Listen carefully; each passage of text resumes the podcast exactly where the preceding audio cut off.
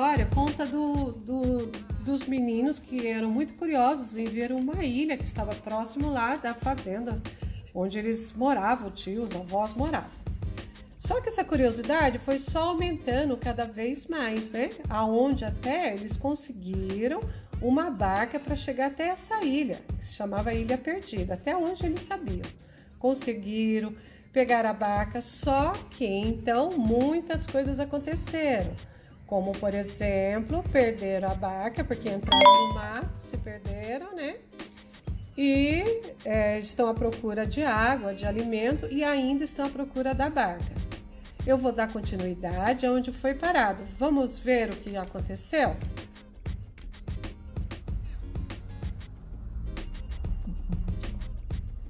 A enchente. Ficaram imóveis, sem poder tirar os olhos do Paraíba. Desculpa. Viram passar tábuas, sapatos, roupas, a metade de uma cadeira, troncos de árvore e, de repente, uma cabra morta. Eduardo estendeu o braço. Veja, uma cabra! Voltou-se para Henrique, pálido de susto. Henrique, como vamos voltar agora? O irmão sacudiu os ombros, fingindo-se corajoso. Pois não viemos até aqui? Vamos voltar também. Vamos procurar a canoa já já. Sentiam os membros doloridos por não terem dormido bem. Eduardo começou a andar e a mancar, dizendo que todo o corpo doía. Esqueceram-se da sede e da fome e foram à procura da canoa. Tornaram a entrar pela mata e tornaram a perder o rumo. Henrique disse: Não posso mais, estou tão cansado, vamos parar um pouco. Recostou, recostou-se a uma árvore e passou o lenço pelo rosto. Foi então que Eduardo reparou no rosto do irmão. Estava todo marcado pelos arranhões dos espinhos da véspera. Propôs enquanto descansavam. Vamos comer então. Abriu o pacote, distribuiu os ovos, a linguiça, o pão. Comeram sem apetite, tão preocupados estavam. Henrique queixou-se.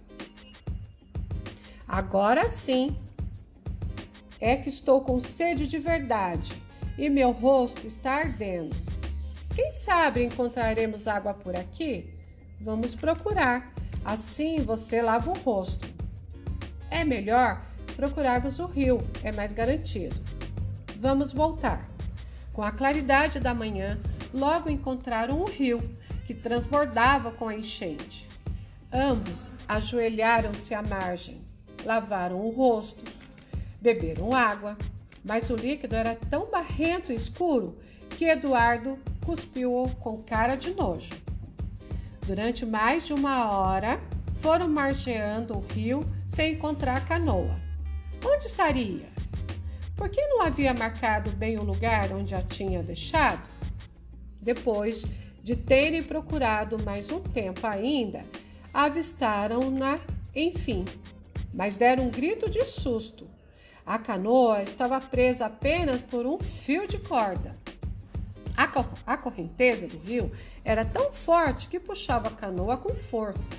A corda, que já era velha, foi se gastando e apenas um fio ainda resistia.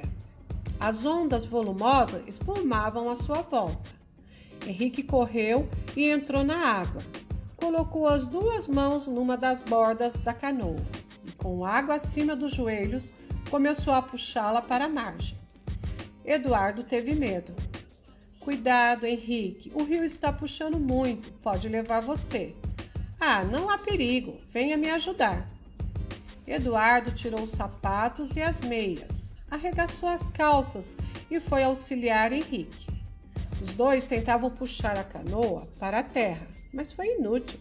A, cor a correnteza era muito forte nem parecia aquele rio calmo e manso de um dia antes. Rugia e espumava, carregando tudo em seu caminho. Henrique gritou: Força, Eduardo! Segure com força enquanto vou emendar a corda.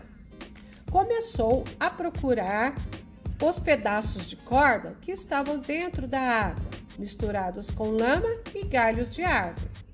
Eduardo começou a cansar-se, falou: Ande depressa, daqui a pouco não aguento mais.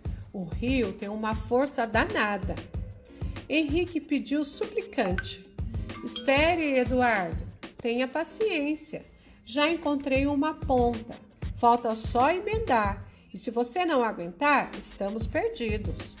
E com as mãos molhadas, procurava amarrar essa ponta de corda na canoa mas com a pressa atrapalhava-se e a corda escapava-lhe das mãos e caía na água outra vez.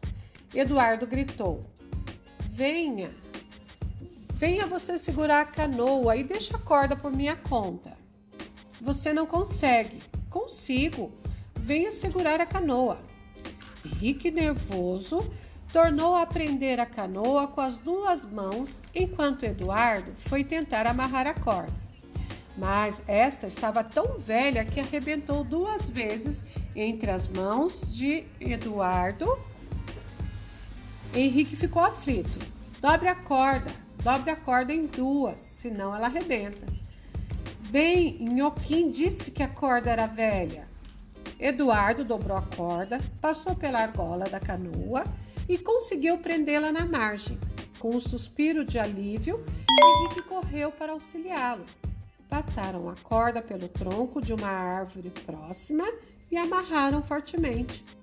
Quando terminaram o serviço, estavam suados e cansados. Eduardo observou. Você está vermelho como uma pimenta e você está como um pimentão. Ambos tinham manchas rubras nas faces e na testa, principalmente Henrique. Ele sentou-se dizendo: Parece que estou com febre, de tão quente. Resolver esperar a enchente diminuir em vez de tentar a volta imediatamente. Tinham esperança que a enchente ficasse menos forte.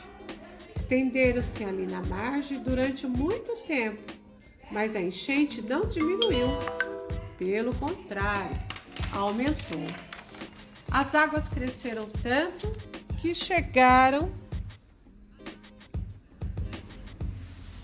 que chegaram, desculpa, gente, é, ali a mais durante muito tempo, mas a, a enchente não diminuiu, pelo contrário, aumentou.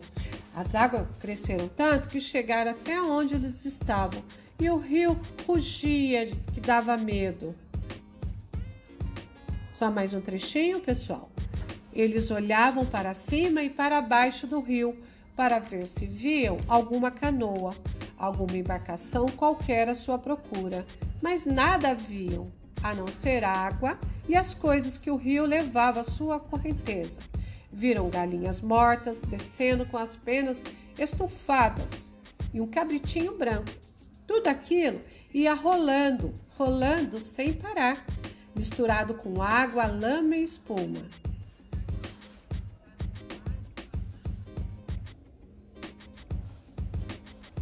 Pessoal, vou parar aqui. Espero que até o momento vocês tenham gostado, que isso é uma aventura muito interessante, vocês vão gostar do final dela e que amanhã nós estaremos aqui nesse mesmo horário, estarei com vocês para dar continuidade à leitura. OK? Bom dia, bom estudo. A próxima aula será com o professor Henrique, tá, pessoal? Bom dia, bons estudos.